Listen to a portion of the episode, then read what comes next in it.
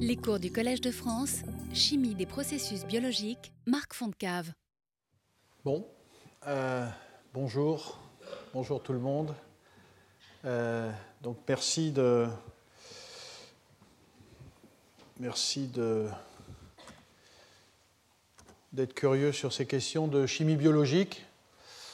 Euh, alors, de, la chimie biologique aux biotechnologies, c'est le retour, hein, puisque l'année dernière, on, avait eu une première série de, présentations autour de ces questions. Alors, c'est quelque chose d'immense. Hein.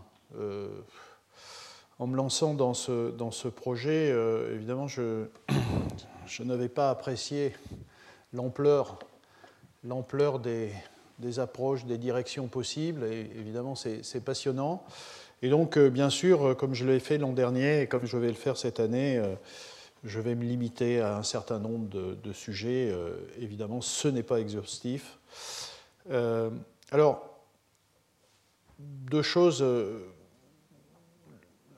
la première, c'est que on parle de chimie, mais on va parler donc, quand je dis chimie, c'est qu'on va parler de de molécules et de matériaux, euh, mais euh, je parle aussi de biotechnologie, c'est-à-dire la question c'est euh, comment la chimie peut contribuer à utiliser le vivant en général. Alors l'an dernier, ça a été beaucoup une question de cellules. J'ai parlé d'ingénierie métabolique et j'ai parlé de, de, biologie de synthèse. cette année, ça sera un peu moins des cellules, mais beaucoup plus des, molécules, des enzymes, des, macromolécules biologiques et leur exploitation dans des, applications. Euh, et je l'avais peu fait l'an dernier, mais cette année, ça sera quand même, et bon, comme vous le savez, c'est une question qui m'intéresse depuis, depuis longtemps, la, la, question des nouvelles technologies de l'énergie. Donc il va y avoir un certain nombre de ces... Euh, de ces cours qui vont porter sur euh, justement la chimie biologique et biotechnologie autour des technologies de euh, l'énergie. Et euh, donc je vais revenir à des choses que vous avez déjà entendues dans le passé, notamment à travers les, enzymes clés du vivant pour l'énergie. et c'est ce que vous voyez dans ce programme. Deuxième remarque, c'est que bon, le programme, vous l'avez, c'est affiché euh, à l'entrée du collège. Euh, pour des raisons euh, simplement de calendrier de mes invités, ce programme n'a pas une très très grande cohérence, c'est-à-dire que vous voyez biotechnologie pour le stockage d'énergie qui apparaît de façon non linéaire, vous voyez le 16 mars, mercredi prochain, on veut parler de microbes et des électrodes, mais euh, on va parler de stockage d'énergie, et puis là, on ne va pas en parler, et puis on y revient ici. Donc bon, voilà, c'est simplement parce que euh, j'essaye de mettre en cohérence mes, invités. Hein, comme vous le savez, il y a un séminaire qui, suit le, cours. Euh, donc d'adapter les sujets des séminaires avec les sujets du cours. Ça ne marche pas toujours, mais bon, c'est pas grave. Alors, aujourd'hui, j'ai choisi de, vous parler de, nanotechnologie d'une certaine façon, de nanobiotechnologie, euh, pour plusieurs raisons, parce que, comme vous allez le voir, il y a, énormément de choses qui, se produisent à, l'heure actuelle dans, ce domaine, donc combinant à, nouveau hein, des objets biologiques et, de la chimie. Euh, d'autre part, parce que euh, je vais insister un peu plus sur l'aspect nanophile conducteur, et vous comprenez bien que ça a un rapport avec l'énergie, puisqu'on peut imaginer des bioélectrodes qui sont basées sur, euh, sur ces, euh, ces, conducteurs, ces objets conducteurs un peu particuliers. Et puis vous voyez, je parle de prion, ça paraît un peu curieux d'aller du prion au nanophile conducteur, mais vous allez voir pourquoi. Et, et c'est aussi une des raisons pour lesquelles je me suis intéressé à ce sujet, c'est parce qu'il s'avère qu'avec Vincent Forge, euh, au CEA à Grenoble, euh, nous avons démarré euh, des études de, ben justement de, fibres amyloïdes, dont je parlerai, comme support de matériaux conducteurs pour faire des biomatériaux conducteurs assez originaux. Voilà. Alors on sera tout de suite dans le domaine de l'énergie, mais je, présenterai Nicolas Manot tout à l'heure euh, avec le sujet de la, euh, du séminaire suivant sur les biopiles enzymatiques. Voilà. Alors, premièrement, une petite idée de, de, ce dont on parle quand on parle de, de nano-objets. Euh, alors, les nano-objets, ce sont des choses qui ont beaucoup été discutées dans cette maison parce que, par exemple, Clément Sanchez, donc titulaire d'une autre chaire de chimie ici au Collège de France, et peut-être sans doute Jean-Marie Tarascon aussi, ont beaucoup parlé de, nano-objets. Alors, je, je, vais faire une petite introduction là-dessus, mais je, viendrai assez rapidement sur une classe de nano-objets euh, particulières qui sont les nanophiles. Euh, voilà donc une échelle de, taille d'objets. Euh, vous voyez donc au niveau macroscopique, voilà, nous sommes nous dans, le domaine des mètres, et puis un atome c'est de l'ordre de 0,1 nanomètre. Et quand on parle de nano-objets, eh bien, on parle de quelque chose qui est en 1, entre 1 et 100 nanomètres. Et, euh, évidemment, euh, tout de suite, on voit qu'il y a des tas d'objets euh, biologiques qui sont dans ce, dans ce monde-là. Donc, d'une certaine façon, toute la biologie moléculaire est dans le nanomonde. vous voyez qu'il s'agisse de molécules, de macromolécules comme l'ADN, mais également euh, d'organismes vivants, entre guillemets, comme un virus, si je définis 100 nanomètres comme la limite de la taille. Donc ce sont des objets, comme vous voyez, très très petits, hein, si vous réalisez ce que c'est qu'un nanomètre. Euh, et donc, euh, en gros, peut-être pour simplifier, un nano-objet, on peut le définir comme un objet qui a au moins une dimension qui est inférieure à 100 nanomètres. Donc on parle de nano-objets, y compris de nanophiles, par exemple, qui sont très longs, mais qui ont euh, un diamètre. Donc là, c'est deux dimensions qui sont euh, inférieures à 100 nanomètres. Et donc, euh, en gros, vous avez des objets, voilà, comme des nanoparticules. par exemple, les choses classiques, ce sont des, nanoparticules d'oxyde de titane qui sont très très utilisées hein, dans, dans tout un tas d'applications et dans l'industrie. Donc ça, ce sont euh, voilà, des particules. Euh, euh, et donc là, c'est pratiquement les, trois dimensions qui sont inférieures à, 100 nanomètres. On peut imaginer une sphère qui, voilà, qui a des dimensions inférieures à 100 nanomètres. Donc vous avez tout un tas de choses qui sont de cet ordre-là. Donc j'ai dit dioxyde de titane, alumine, noir de carbone, enfin, etc., etc. Beaucoup de particules de notre environnement peuvent être mises dans cette classe-là. Après, il y a des choses un peu plus élaborées. Euh, nanofibres, nanotubes, nanofilaments, nano. Euh, euh, on peut parler, enfin peut-être ce qui est le plus connu, ce sont les nanotubes de carbone qui sont dans cette famille-là. Et en gros, vous avez voilà, une, une section donc deux dimensions qui sont entre 1 et, 100 nanomètres. Euh, et puis ça peut être de choses très très longues, enfin très longues, vous voyez, euh, euh, de plusieurs microns.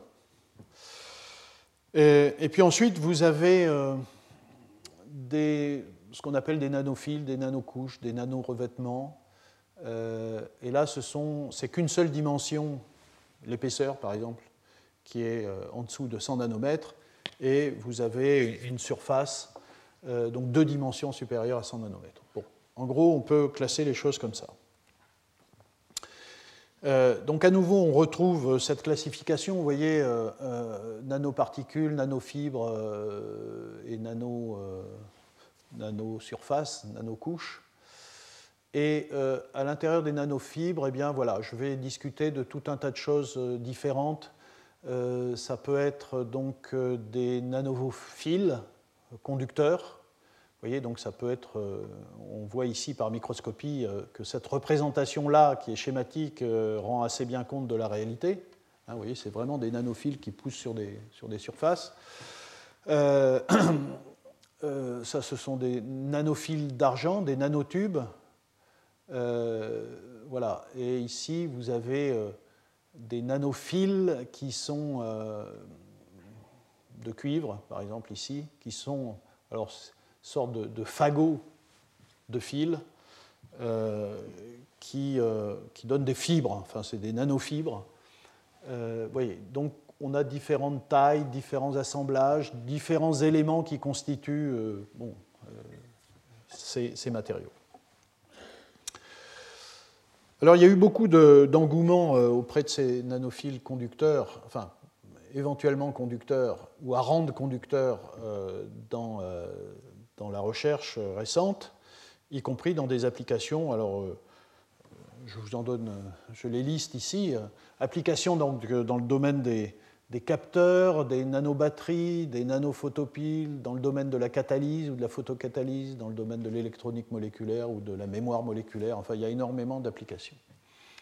Et euh, je vais vous montrer quelques exemples euh, autour de nanotubes de carbone, autour de nanophiles euh, inorganiques, de polymères conducteurs pour finir sur ce qu'il y a de plus biologique dans ce que j'ai choisi de vous présenter, pour vous montrer comment euh, la biologie et la chimie peuvent coopérer dans ce domaine-là, pour finir sur ce qu'on a fait avec Vincent Forge euh, et qui n'est pas encore publié. Alors, tout au long de ce cours, je, vais parler de quelque chose que je trouve assez intéressant qui a été encore peu développé. On parle d'organismes génétiquement modifiés, c'est ce que j'ai discuté l'année dernière lorsqu'on a parlé d'ingénierie métabolique ou de biologie de synthèse. À plusieurs occasions, je vais parler de quelque chose que je définis comme étant, je ne suis pas le seul, mais comme étant des organismes chimiquement modifiés, OCM au lieu de OGM. Euh, ça doit faire, à mon avis, encore plus peur que des OGM, encore que... Bon. Enfin, c'est l'idée d'introduire dans le vivant des éléments chimiques exogènes qui transforment, euh, qui transforment euh, le fonctionnement du vivant. Et ici, il y a eu un travail qui est tout à fait intéressant, qui a été produit, vous voyez, récemment, Nature Materials en 2014, où on évoque le terme aussi de nanobionique. Et donc, l'idée ici du travail, c'est dans des organismes de type plante. Alors ça peut être, et vous allez le voir là tout de suite, ça peut être la plante entière, mais ça peut être aussi des chloroplastes isolés. Mais dans des systèmes comme ça, dans lesquels il se produit de la photosynthèse, euh, euh, dont j'ai abondamment parlé au cours des dernières années, euh, il se produit de la photosynthèse, donc vous savez, qui convertit l'énergie solaire en énergie chimique par un mécanisme extrêmement complexe, mais l'objet ici, ce n'est pas l'objet ici d'en reparler. Euh, la question c'est euh, est-ce qu'on peut améliorer la photosynthèse? Alors ça paraît un peu euh, ambitieux. Il y a énormément de réflexions, et j'aurai l'occasion d'y revenir, mais énormément de réflexions sur est-ce qu'on peut finalement toucher à un mécanisme aussi complexe que la photosynthèse par voie génétique ou autre pour améliorer les rendements. Comme vous le savez, c'est une question clé euh, j'aurai l'occasion de le redire, parce que euh, les rendements de la photosynthèse, par, exemple chez les plantes, est euh, faible, très faible. en même temps, ce n'est pas parce que la nature a échoué dans la mise au point d'un processus très efficace, c'est pour tout un tas d'autres raisons, mais en gros, ce n'est pas plus que 1% chez les plantes. Donc ça pose un, très très gros problème si l'on pense à l'exploitation de la biomasse pour faire des biocarburants, enfin, etc. Donc je reparlerai lors d'un autre exposé.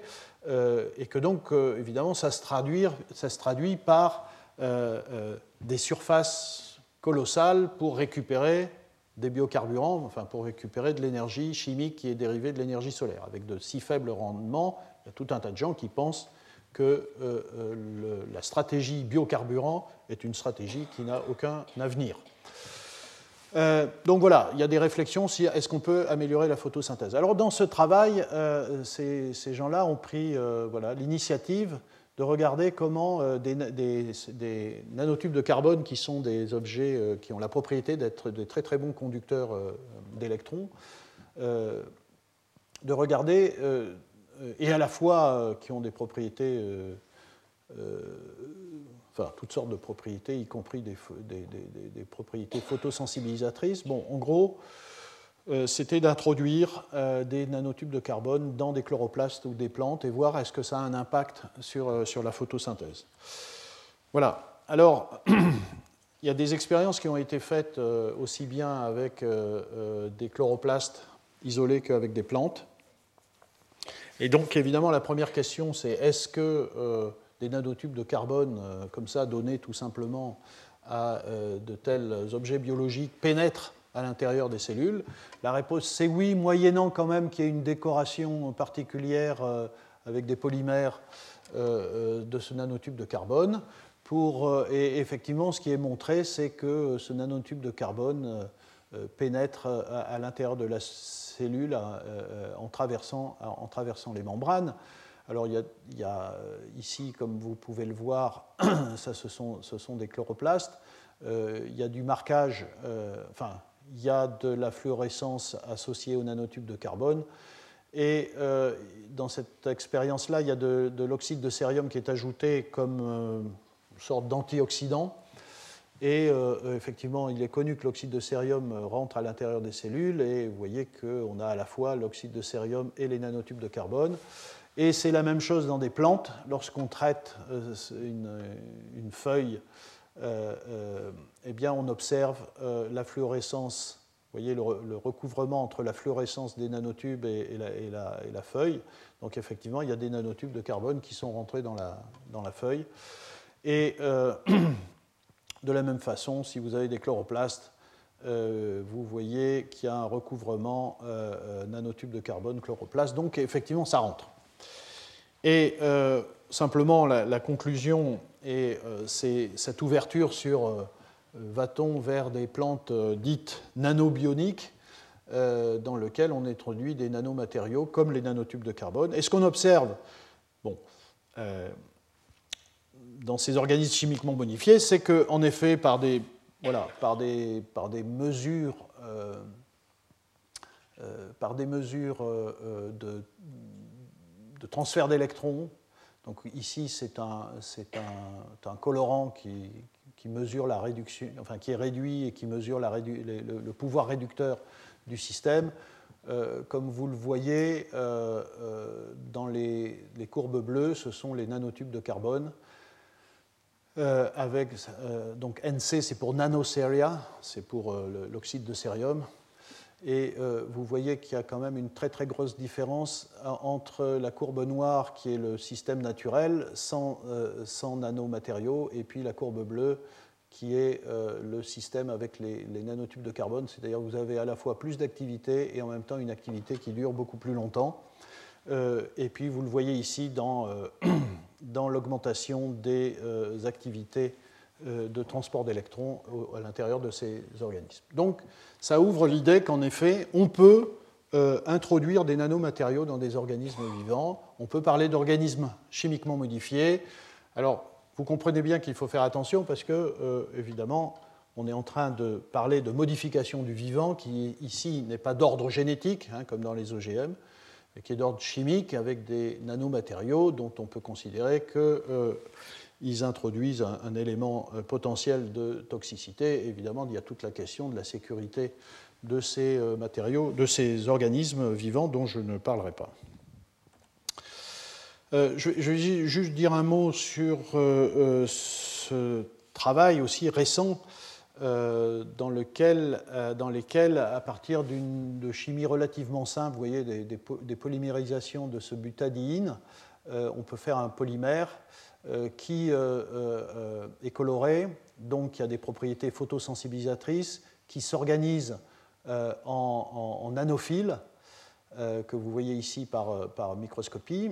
Et la, une des choses intéressantes, c'est que la formation du polymère à partir du monomère euh, se traduit par un changement euh, significatif de, la bande interdite euh, de ce matériau semi-conducteur ou photosensibilisateur, vous voyez, avec un band gap, ici une bande interdite autour de 2 électronvolts, ce qui est intéressant, parce qu'on est dans le domaine de, la lumière visible. Et vous voyez que d'une part, la bande de valence est suffisamment oxydante pour tirer les électrons de l'eau, et la bande de conduction est aussi suffisamment énergétique, suffisamment réductrice pour transformer de l'oxygène en radicaux oxygénés. et donc vous pouvez simplement en éclairance polymère, euh, produire des à partir de l'eau et de l'oxygène, produire des espèces, euh, des espèces euh, extrêmement oxydantes.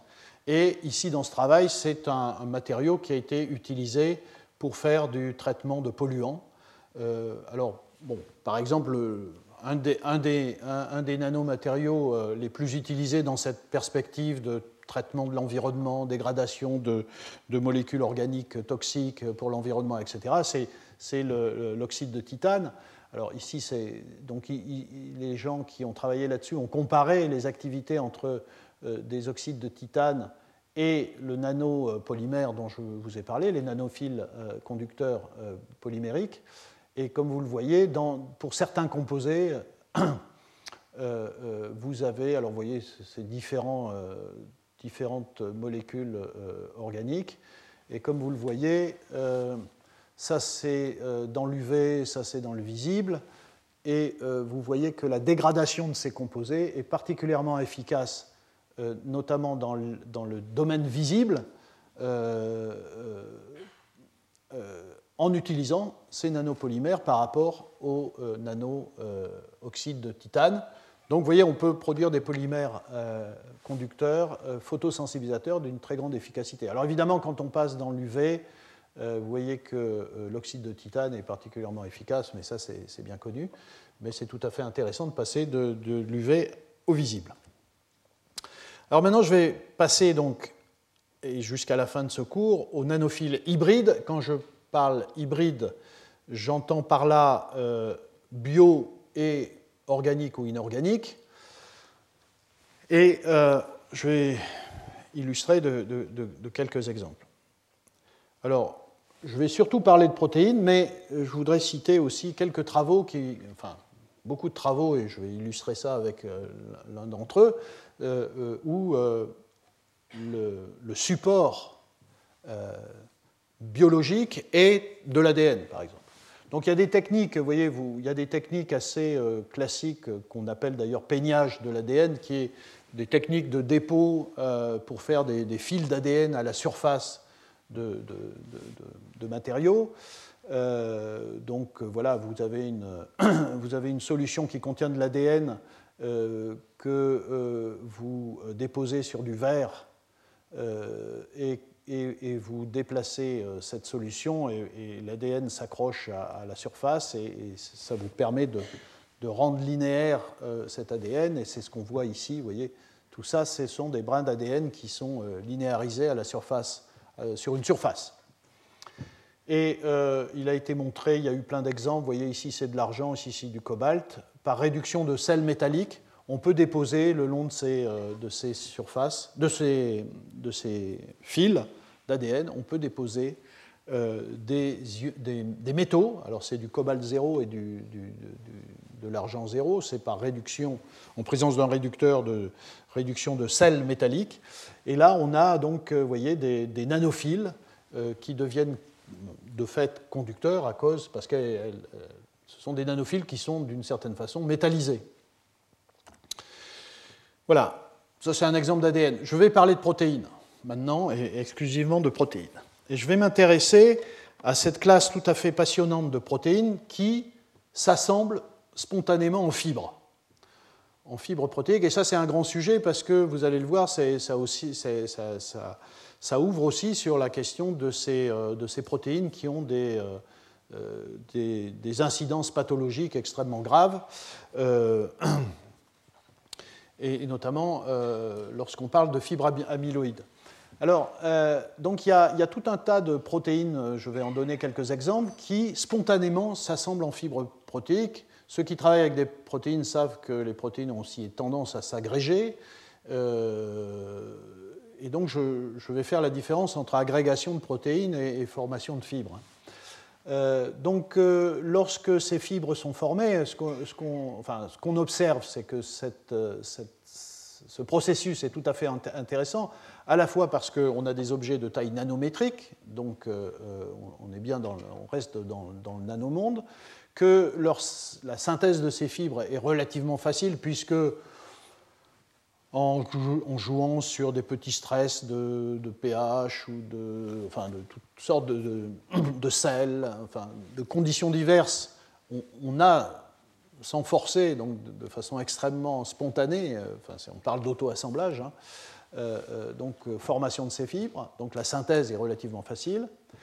Et puis, à partir du moment où on sait manipuler des protéines, ce qu'on sait faire depuis très très longtemps par tout un tas de techniques, euh, chimiques ou génétiques, enfin, etc., évidemment, ce sont des objets, des fibres qu'on va pouvoir transformer et donc dont on va pouvoir moduler les propriétés, euh, que ce soit des propriétés euh, physico-chimiques ou des propriétés de, réactivité, à travers, par exemple, des, des actions de mutagénèse. Alors évidemment, ce sont des protéines, euh, des fibres protéiques, et elles ne sont pas conductrices. Euh, et donc, euh, il y a eu, depuis un certain nombre d'années, tout un tas de réflexions sur comment profiter de ces fibres protéiques qui sont tout à fait intéressantes pour les, amener à, faire des fils conducteurs qui, seraient, qui auraient l'avantage d'être, évidemment, ce seraient des fils biodégradables, naturels, entre guillemets, enfin, etc. Et donc, euh, en gros, ben, il faut l'associer avec quelque chose qui conduit euh, les électrons, par exemple un métal. Donc, en, gros, cette recherche-là, c'est d'établir un, protocole d'assemblage, d'auto-assemblage de, nanofibres protéiques. Euh, donc, il faut établir un support protéique qui est organisé, contrôlé, structuré, etc. Et ensuite, introduire sur le support protéique quelque chose qui va donner de la conductivité. La première fois que je me suis intéressé à, cette question-là, c'est lorsque j'ai vu, vous voyez, ça fait maintenant pas mal de temps, euh, en 2008, euh, un objet euh, assez étonnant, dont rien n'a été fait d'ailleurs ensuite, mais qui, en plus, qui concernait une protéine que je connaissais bien à l'époque, qui est la transférine. La transférine, c'est la protéine que vous avez dans, dans votre plasma sanguin en abondance et qui transporte le fer euh, dont vous avez besoin, et c'est une protéine donc, qui a la capacité de fixer euh, des ions euh, fer 3 dans un site particulier, de le transporter et de le donner aux cellules par des mécanismes assez complexes, mais ce n'est pas l'objet. donc cette protéine, vous la voyez ici, elle, contient un atome de fer par monomère. Et euh, ce qui avait été montré, c'est qu'elle elle était connue pour effectivement euh, s'auto-assembler euh, sous forme de fibres. Voilà les fibres.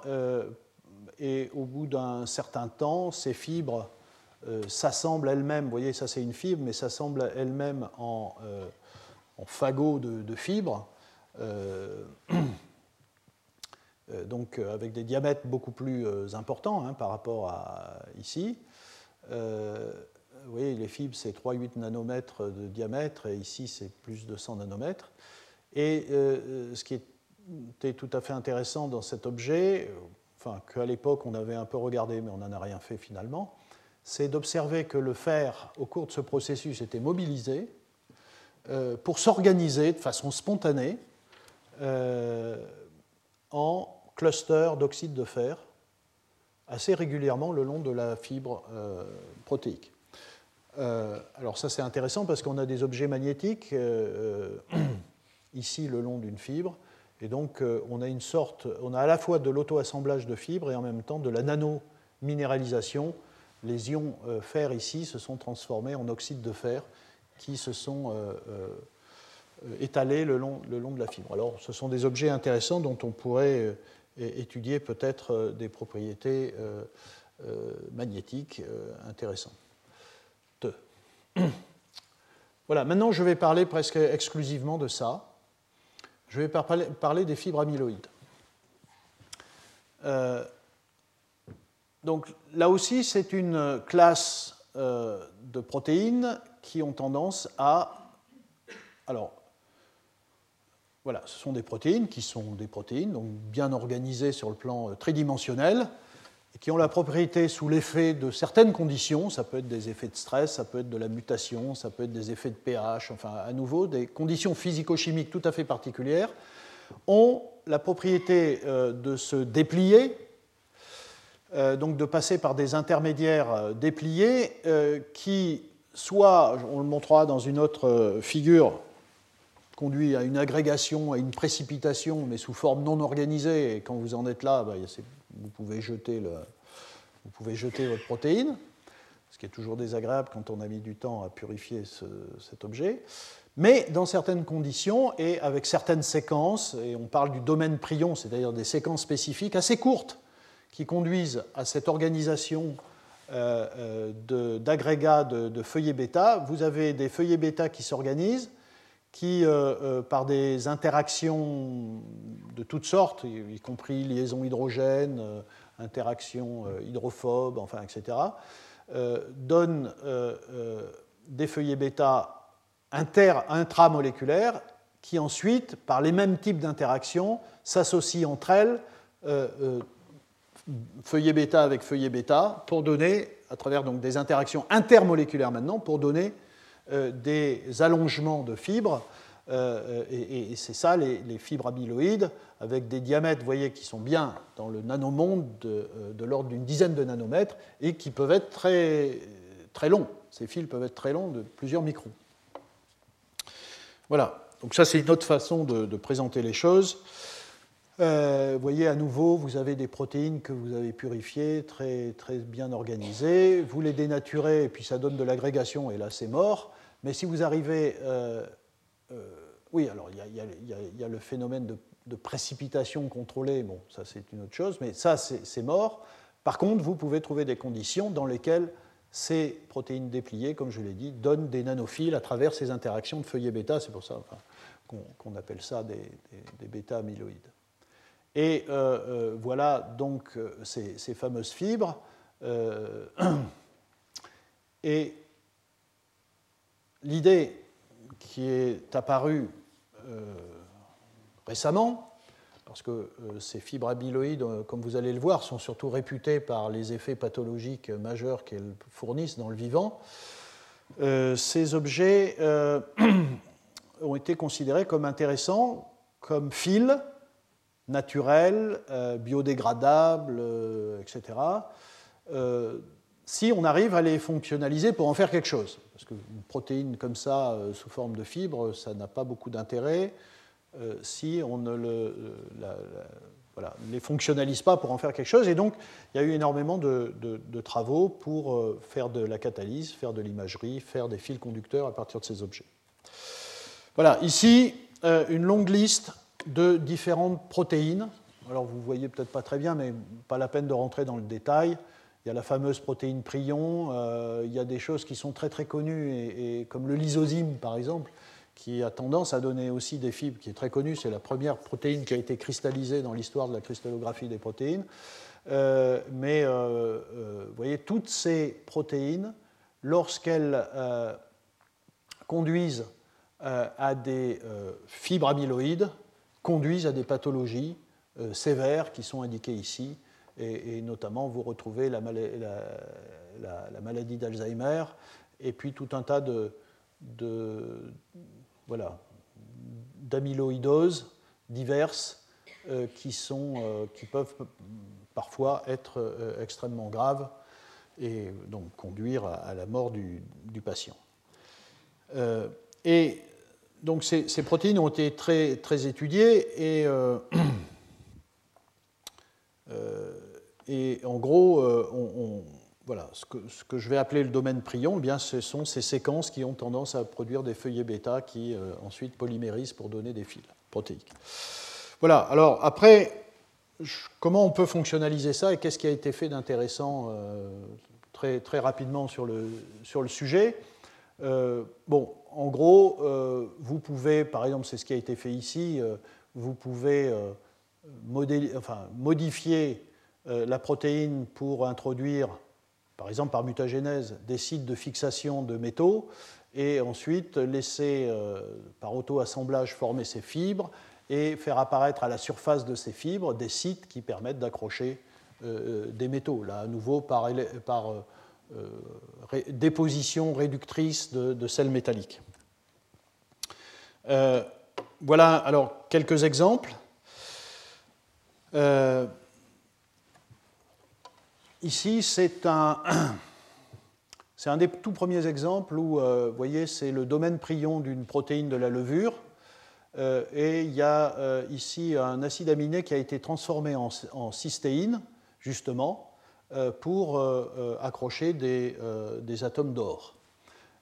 et vous voyez que c'est une protéine qui, constitue le support. Ça fait un fil dans lequel sont accrochés des, atomes d'or et euh, que vous voyez ici par microscopie. Et euh, ce qui est observé, c'est que lorsque vous faites euh, pousser ces fibres entre deux électrodes, vous êtes capable de faire des mesures de, conduction de ces, objets. Et effectivement, ce qu'on observe, et je ne rentre pas dans le détail, mais la conclusion de ce travail, c'est qu'après déposition, dépôt pardon, de ces atomes d'or sur la surface de, la protéine, vous avez quelque chose, un objet qui se comporte un peu comme un métal, euh, mais c'est le long d'un fil, et donc vous avez de l'excellente conduction, euh, électrique. vous pouvez faire ça avec des tout petits peptides. Vous n'avez pas besoin d'une grosse protéine. Vous faites ça avec un peptide, vous voyez ici c'est 3 et 3, 6 et 2, 8, octapeptide. Euh, qui est dérivé, donc euh, c'est un domaine prion d'une protéine d'un adénovirus. Euh, et donc là aussi, vous pouvez à la fois faire des modifications, vous pouvez faire des modifications d'acide aminé dans ce peptide. Ce peptide s'auto-assemble en, en, protéiques, donc fibres amyloïdes. Vous, vous observez que, alors, soit votre mutation euh, détruit la capacité, ce qui arrive, hein, détruit la capacité de faire des fibres, et auquel cas euh, bah, il faut laisser tomber, soit euh, effectivement vous gardez, comme dans ces cas-là, la capacité de faire des fibres, et vous pouvez faire de, de l'étude structure-fonction un petit peu de, ces, de, ces, peptides, et effectivement ce qu'on observe, vous voyez ici c'est donc de la microscopie qui permet de regarder l'accrochage d'argent à la surface de ces, euh, fibres. Et, vous voyez ici, en absence de cystéine, euh, il n'y a pas de métaux. Vous voyez, les, métaux, ils ne sont pas du tout accrochés à la fibre. à l'inverse, si vous avez une, une, cystéine, vous avez quatre peptides différents. Vous voyez, si vous avez une cystéine, vous avez le long de la chaîne polypeptidique enfin le long de, la fibre, vous avez des euh, atomes métalliques. Et euh, vous voyez que donc la cystéine est absolument essentielle. Euh, vous voyez aussi que c'est nettement mieux lorsque vous avez une sérine adjacente. Enfin voilà, donc vous pouvez moduler la capacité de façon extrêmement simple. À partir d'un peptide, vous pouvez faire un fil, vous pouvez moduler sa capacité à, fixer des métaux et en faire des systèmes conducteurs. Et évidemment, euh, ces peptides euh, euh, se comportent différemment vis-à-vis de l'argent, de l'or, du platine. Je ne rentre pas dans le détail, mais à nouveau, on observe que la combinaison d'une cystéine et d'une sérine en début de ce peptide fournit les meilleurs systèmes de fixation des métaux. donc ça, c'est pour la question de l'accrochage des ions métalliques pour faire de la, donc de la métallisation pour faire de la conduction. Euh, un système assez intéressant ici, euh, qui est une approche euh, assez, oui, assez, judicieuse d'une certaine façon de bio-inspiration. C'est ce travail qui a été mené, voyez, récemment, et qui part d'une enzyme qui est l'anhydrase carbonique. Alors, l'anhydrase carbonique, c'est une enzyme qui est très très connue par les gens de la, de l'enzymologie et de la chimie bio-inorganique euh, parce que c'est une métalloenzyme. Euh, son site actif, euh, ici, c'est un atome de zinc.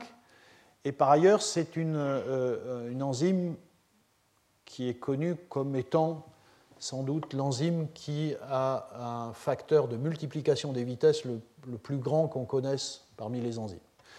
C'est une chimie un peu particulière qui est la transformation du gaz carbonique en bicarbonate, donc qui permet de dissoudre le gaz carbonique euh, dans, des solutions aqueuses à travers sa transformation en bicarbonate.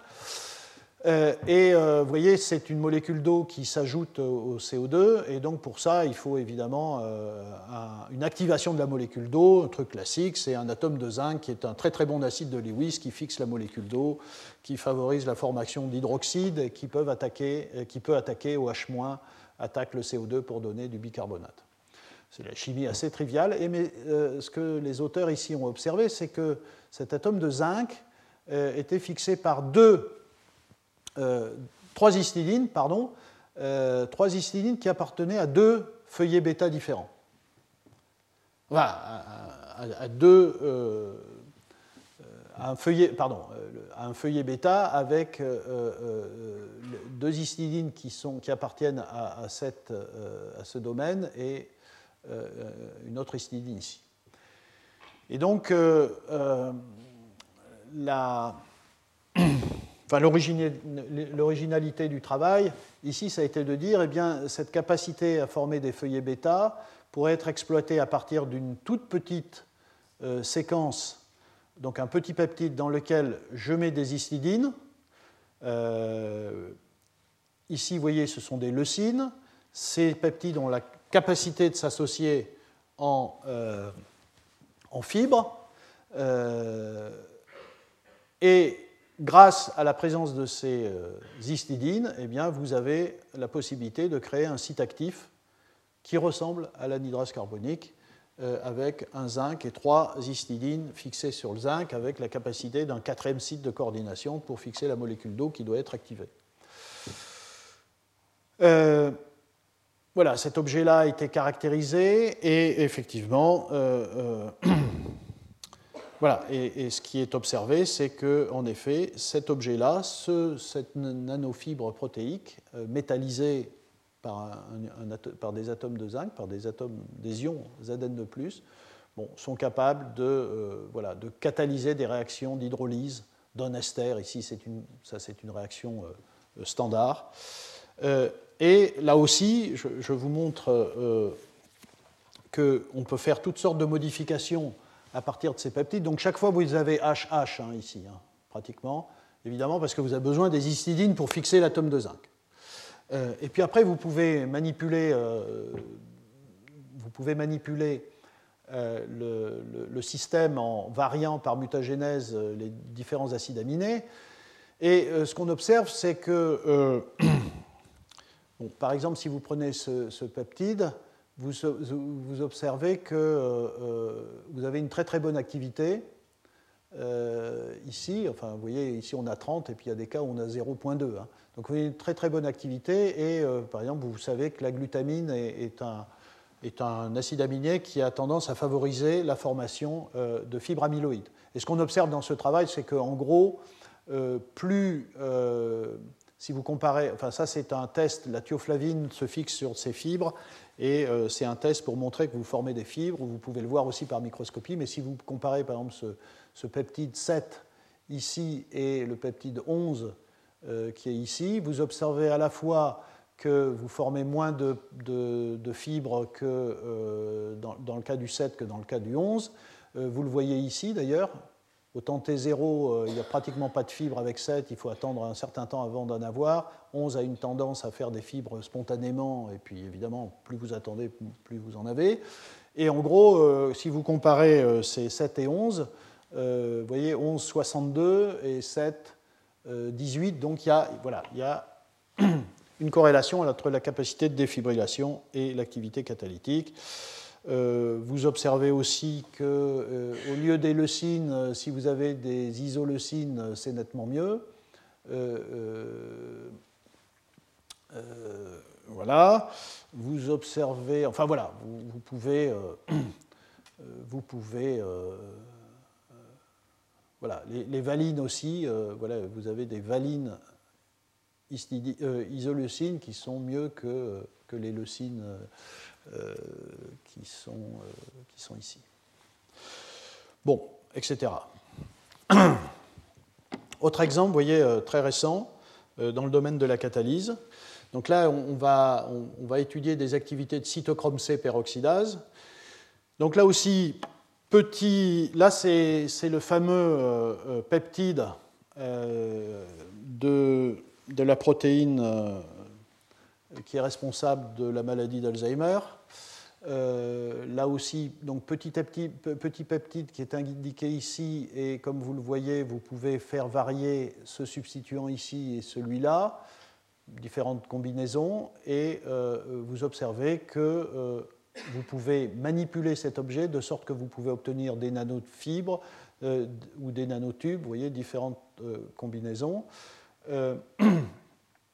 et ces, fibres protéiques ont la capacité de fixer du cytochrome C. Ce cytochrome C à la surface ne modifie pas la capacité de former des fibres. Et euh, la microscopie montre, ce sont ces taches blanches, les endroits où s'est fixé le, cytochrome C.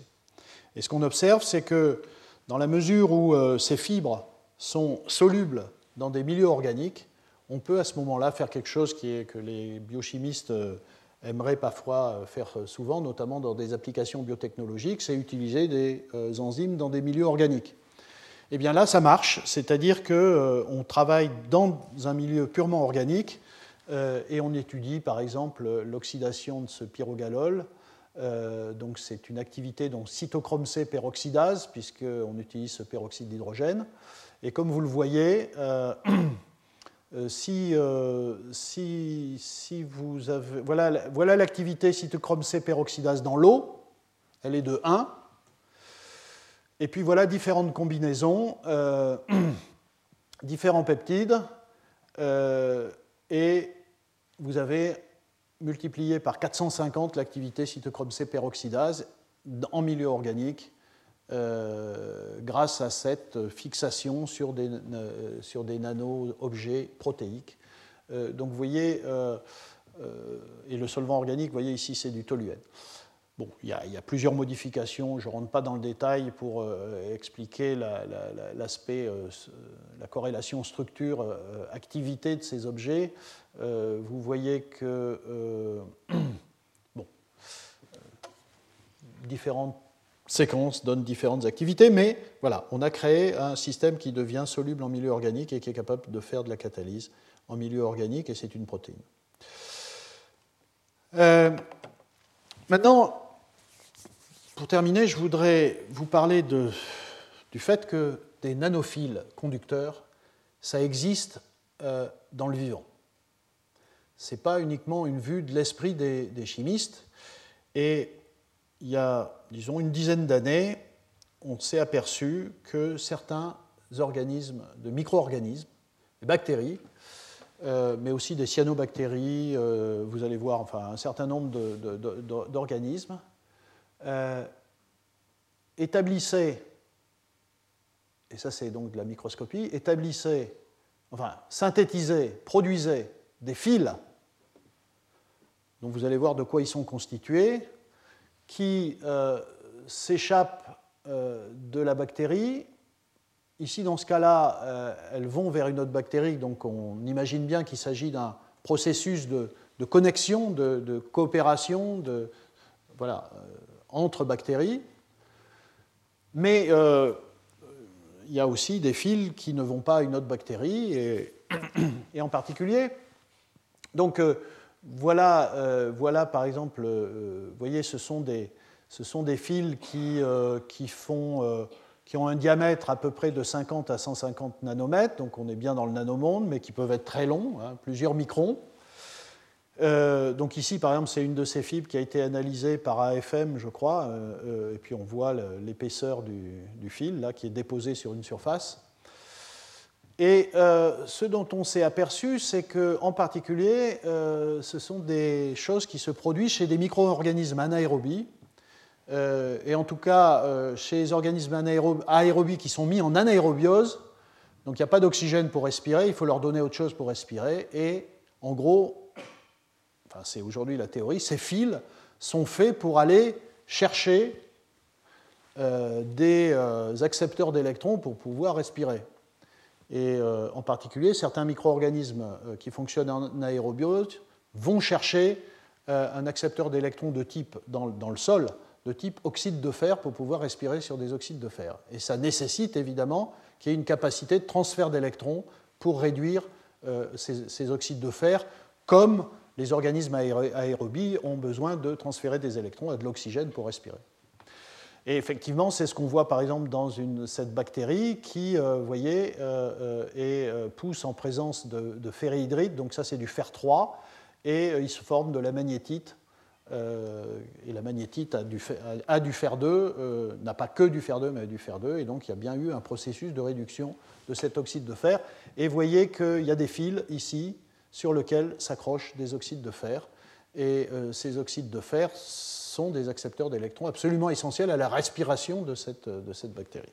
Donc c'est tout à fait intéressant. Donc euh, assez récemment, les gens ont essayé de comprendre de quoi étaient constitués ces fils. Je vais passer rapidement là-dessus. Euh, en gros, on s'est aperçu, si vous voulez, qu'il y a certaines protéines, ici MTRC, OMCA, GSPD, qui étaient absolument, enfin qui étaient très importantes euh, pour ces transferts d'électrons et pour cette respiration sur euh, oxyde de fer, ferrique. Euh, et c'est très intéressant de noter que ces protéines, là, par exemple MTRC ou MC, sont des protéines de transfert d'électrons qui contiennent une quantité très importante de cofacteurs redox, et en particulier d'M, donc de porphyrine de fer. et on retrouve tout ça chez des, comme des cyanobactéries, des méthanogènes, des thermophiles, enfin, etc. Donc euh, voilà par exemple une structure qui a été obtenue récemment, en 2014, d'une de, ces protéines, OMCA. Alors c'est tout à fait intéressant. Euh, il, y a, 10, euh, M. Vous voyez, en jaune, malheureusement on ne le voit pas très bien, mais vous avez 10 groupes porphyrine de fer et les, études de ces systèmes indiquent qu'il y a des électrons qui arrivent, qui rentrent ici dans l'M5 et qui vont jusqu'à l'M10 que vous trouvez ici, qui se trouve à proximité d'un peptide qui semble jouer un rôle dans la fixation euh, d'oxyde de, fer. Et c'est ainsi que euh, par ce transfert d'électrons jusqu'ici, euh, vous avez de la réduction d'oxyde de, fer. Donc c'est des systèmes assez intéressants. Voilà, et donc euh, euh, il y a eu des travaux très très intéressants pour essayer, donc ça c'est, je crois que c'est, je ne sais plus où je l'ai mis, mais je crois que c'est un PNAS euh, récent, j'aurais dû le mettre, il doit être ailleurs. Mais en gros, bon, il y a eu tout un tas de marquages pour essayer de comprendre de quoi étaient faits ces fils. Et en gros, ces fils, donc, voyez ici des bactéries et vous voyez apparaître petit à petit les fils les, fils euh, qui sortent de la bactérie et qui vont jusqu'à une autre bactérie d'ailleurs, hein, voyez. Euh, donc ça, c'est avec des, techniques de marquage de, protéines. Euh, si vous avez du, marquage de respiration, vous voyez que lorsque vous mettez cette bactérie en aérobiose et ensuite en anaérobiose, vous voyez apparaître ce fil qui, voilà, qui montre bien qu'il y, y, a de la respiration sur ce fil. Hein. Et en effet, euh, si vous prenez une bactérie qui n'est pas capable de produire des fils, eh bien, euh, en gros, bah, vous ne voyez pas ce, vous voyez rien ici. Euh, et si vous prenez une bactérie qui a tendance à produire des fils, dès que vous, mettez, vous vous mettez en anaérobiose, vous avez production de fils. Donc c'est vraiment une question de respiration en anaérobiose vous observez que les nanophiles sont des extensions de la membrane, c'est-à-dire les protéines qui étaient présentes euh, euh, dans la membrane, euh, on les retrouve ensuite après dans le fil.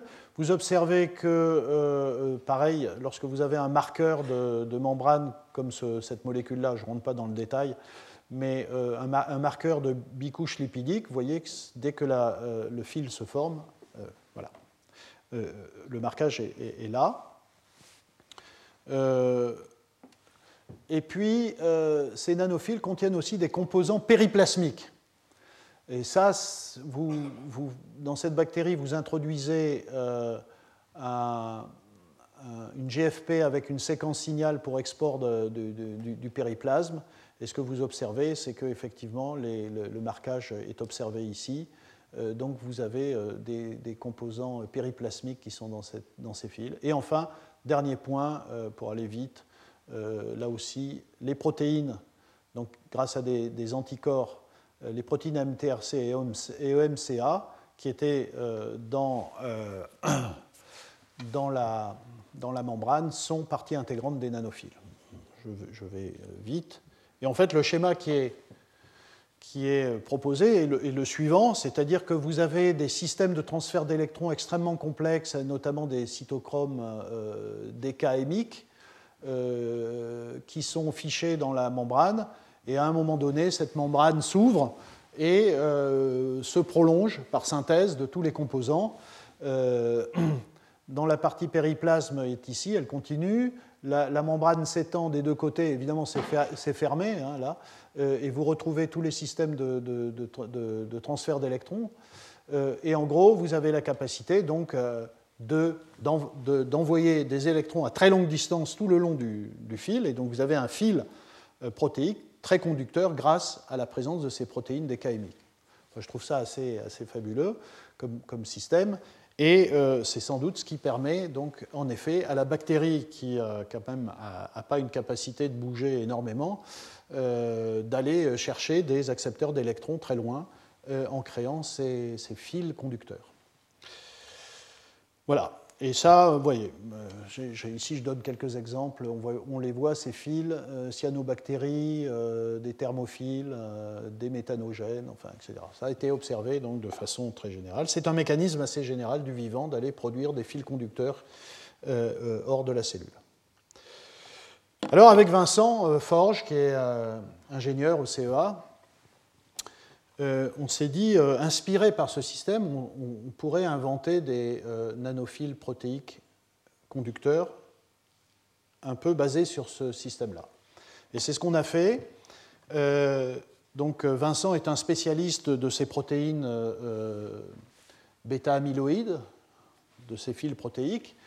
Euh, donc euh, l'idée c'est bien vous prenez une protéine peptide ou protéine qui a un domaine prion, donc vous vous rappelez, c'est ces séquences qui permettent de faire des feuillets bêta euh, intermoléculaires pour faire des, fibres protéiques. Si on pouvait accrocher sur cette protéine une protéine redox on a vu le cas ici avec euh, les protéines naturelles, ça peut être des M, ça peut être autre chose, vous allez voir, ça sera autre chose dans ce cas-là. Vous pouvez produire un monomère, un objet qui a à la fois la capacité de faire des, euh, fibres, donc des fils, et de euh, créer le long de ce fil, grâce à cette chimère, des centres redox et il faut évidemment que ces centres redox soient suffisamment proches les uns des autres pour pouvoir euh, évidemment assurer euh, une conduction électrique le long de la protéine. C'était notre idée en se disant est-ce qu'on peut faire un objet comme ça qui serait conducteur Évidemment biocompatible, biodégradable, la synthèse est facile, c'est bio-inspiré parce que euh, c'est la connaissance de ces fils protéiques naturels qui nous a amené à ça. Voilà, notre choix, il fallait bien partir de quelque chose. Euh, euh, Vincent, euh, son idée, c'était évidemment une protéine prion qu'il connaissait, qui vient d'un champignon filamenteux. C'est une séquence de 71 acides aminés qui est, responsable de, fibres amyloïdes. L'intérêt de ce système, c'est qu'il a été étudié par. Il n'y a, pas de cristallographie de ces systèmes, mais il y a eu de la RMN. Il y a eu un papier qui a été publié en 2008 Science, qui a permis d'avoir une information sur la, structure de cet objet. Et donc, euh, vous l'avez ici. Et puis nous, on est spécialiste de, métalloprotéines et on s'est dit, ben, pourquoi pas prendre la plus petite protéine à laquelle on peut penser, qui est connue pour être transféreur d'électrons. Euh, et on a pensé à la rubredoxine, vous voyez, qui fait que 5000 Dalton, il n'y a que 44 résidus, qui contient un atome de euh, fer euh, fixé par 4 cystéines et euh, qui est connu, enfin qui a comme fonction de transférer des électrons, d'être médiateur d'électrons dans, dans, certains processus biologiques. Voilà. Donc, bon, je n'ai pas le temps de rentrer dans les détails. On a, on a fait par génie génétique l'objet, monomère. je ne vous montre pas tout ça, mais en gros, la caractérisation de l'objet hybride nous indique, un, qu'en effet, on a la, partie métallique conserve ses propriétés de spectroscopie UV visible, Ici, vous voyez, ces bandes en UV visible sont très caractéristiques de la rubredoxine. Quand vous réduisez avec un électron, vous perdez ces bandes, donc c'est un transfert de charge soufre-fer. Euh, vous gardez les propriétés redox de la protéine. Bon, le, signal ici redox est un peu différent, mais vous le gardez. Et puis vous gardez la capacité de former des fibres. Donc le, fait d'avoir accroché euh, ceci euh, n'a pas empêché de, de former des fibres. Voilà. Et on a pu déposer euh, cet objet euh, sur des électrodes et euh, caractériser les propriétés conductrices de ce, matériau. Je ne rentre pas dans le détail, ce sont des choses qui sont...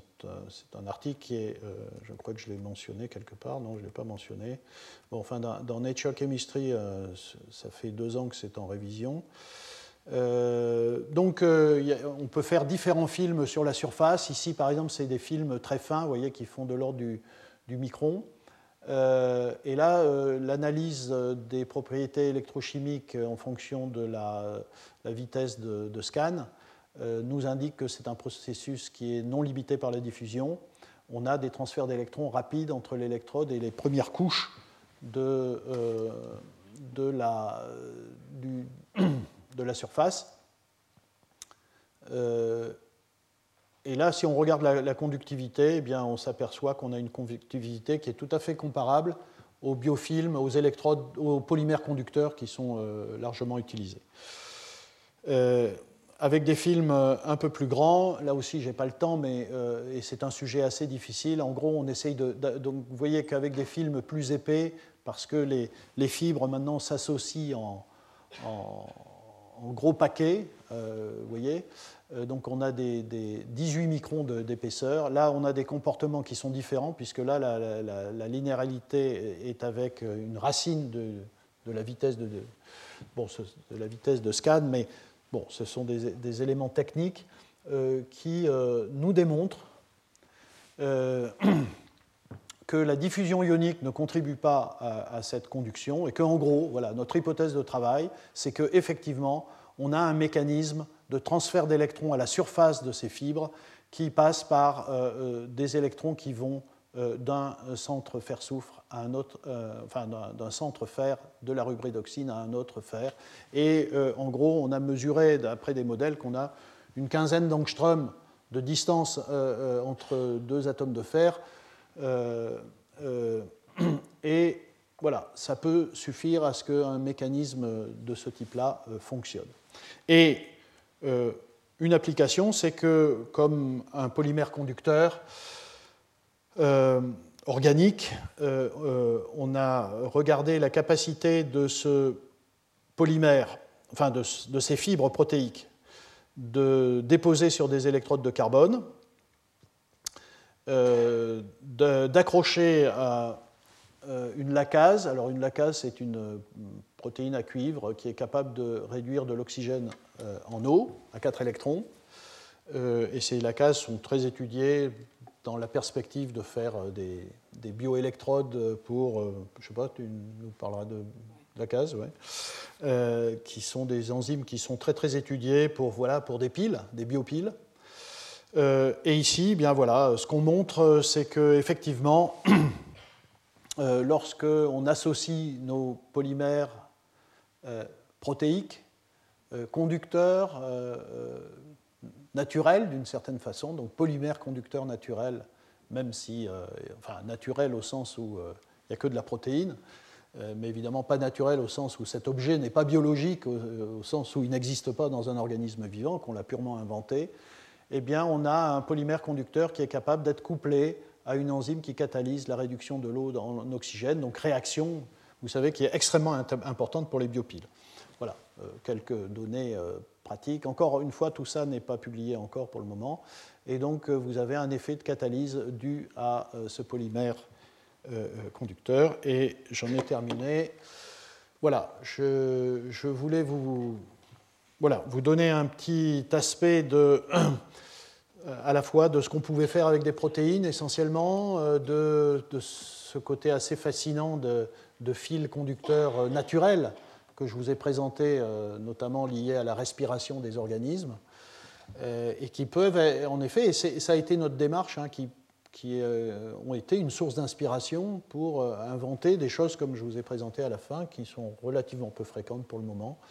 Et vous voyez que, à nouveau, en combinant, euh, en combinant des, concepts de, la biologie, en comprenant un peu en détail, parce que vous voyez ce travail de compréhension, comment sont organisés ces fils naturels, en comprenant de la biologie et en risquant de, s'inspirer à travers une démarche euh, très libre. Euh, vous voyez, ici on a pris la rubrédoxine, mais on aurait pu prendre euh, autre chose. Je crois que ce qui était important, c'était d'avoir des objets pas trop gros, parce qu'évidemment, il faut que les centres redox puissent, communiquer entre eux le long de, la chaîne protéique.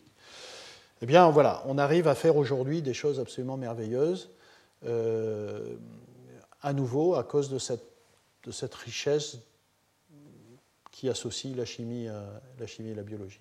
Voilà, je vous remercie.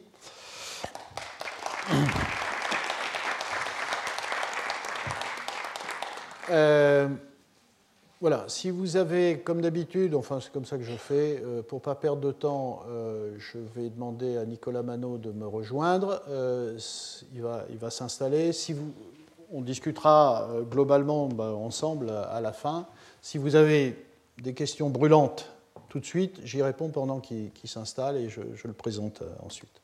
Retrouvez tous les contenus du Collège de France sur www.colège-2-france.fr.